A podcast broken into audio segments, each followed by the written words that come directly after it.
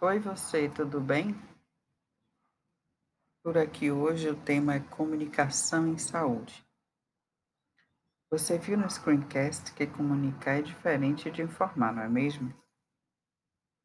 Segundo o jornalista e cientista social brasileiro Marcondes Filho, a comunicação é um processo social, uma combinação de vetores sociais, históricos, subjetivos, temporais e culturais que se dá no atrito dos corpos e das expressões, algo que ocorre num ambiente, permitindo que se realize, a partir dela, algo novo entre os participantes do ato comunicativo, e a partir daí, desta interação, a transformação.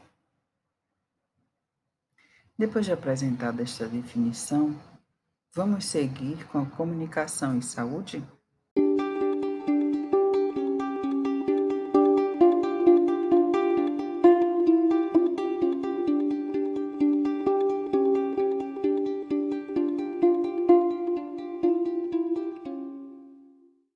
Comunicação em saúde diz respeito ao estudo e utilização de estratégias de comunicação para informar e para influenciar as decisões dos indivíduos e das comunidades no sentido de promoverem a sua saúde.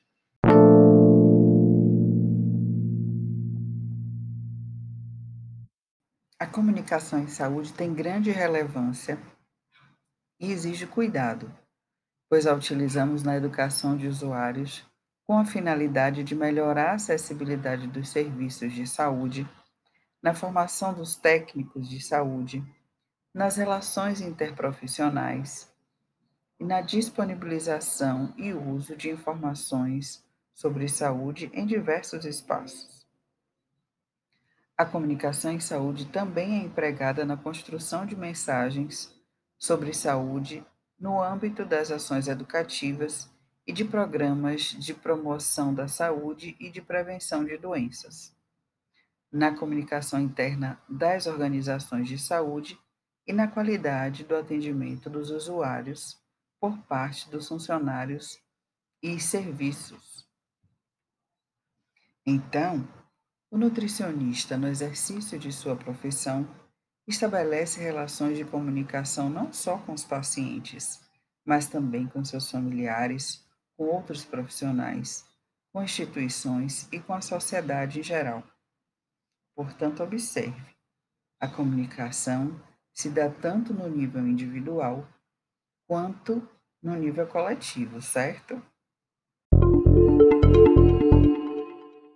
Nessa perspectiva, veja como a comunicação efetiva pode influenciar a motivação para a mudança que visa reduzir os riscos à saúde reforça atitudes favoráveis aos comportamentos protetores da saúde, tem influência na tomada de decisões conscientes e pode ajudar a adequar a utilização dos serviços e recursos de saúde.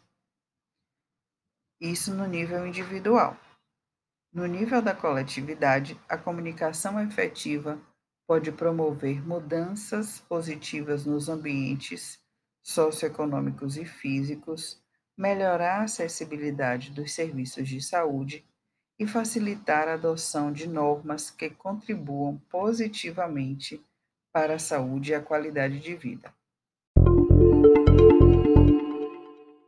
Lembra que eu falei que comunicar é diferente de informar? Vamos relembrar aqui. Ao comunicar-se, é estabelecida uma relação com o outro, relação em que algo é transmitido a alguém. Porém, quando informamos, não existe o compromisso com o receptor, apenas com a difusão da informação através de meios e técnicas, assim como na situação que descreverei a seguir. Em um jornal é noticiada, por exemplo, a descoberta de uma nova proteína. Quando esta informação é vinculada desta forma, não há expectativa de uma reação dos leitores. Mas, se num diálogo com o paciente oferecemos informações e explicações sobre a implicação da alimentação em sua saúde, esperamos que ele possa rever de modo crítico suas práticas alimentares. Portanto, comunicação envolve troca de informação. Nessa troca, como vimos no diagrama simplificado da teoria da comunicação, lá no screencast, é comum que haja ruídos. E ruído, o que é, que é ruído? Lembra?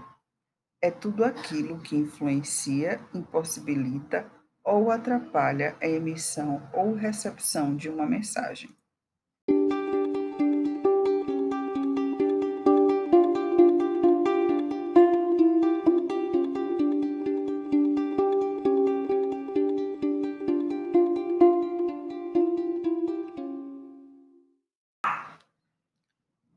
Ruídos de comunicação podem ser causados por características do emissor ou do receptor, da emissão ou recepção de mensagens.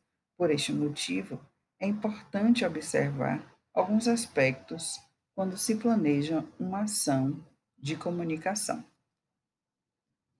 É importante observar a adequação da linguagem, onde e em que situação podemos usar a linguagem coloquial ou a linguagem rebuscada, com palavras técnicas. A linguagem deve ser adaptada a cada receptor. Deve haver coerência na comunicação, respeitando os aspectos sociais, culturais, econômicos e perfil alimentar do receptor da mensagem. Importante evitar ambientes com muito barulho ou onde tenha grande circulação de pessoas evitar salas escuras, ambientes quentes e perigosos.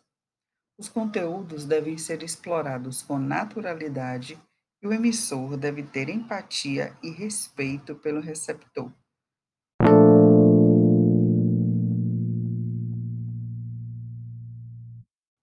Viu quantos elementos devem ser observados quando pretendemos estabelecer uma comunicação efetiva em saúde? Planejar, observar a linguagem, cuidar do ambiente, ter naturalidade e ser empático e evitar os ruídos de comunicação. Para compreender melhor este conteúdo, sugira a leitura do texto base e também assista ao screencast. Um abraço.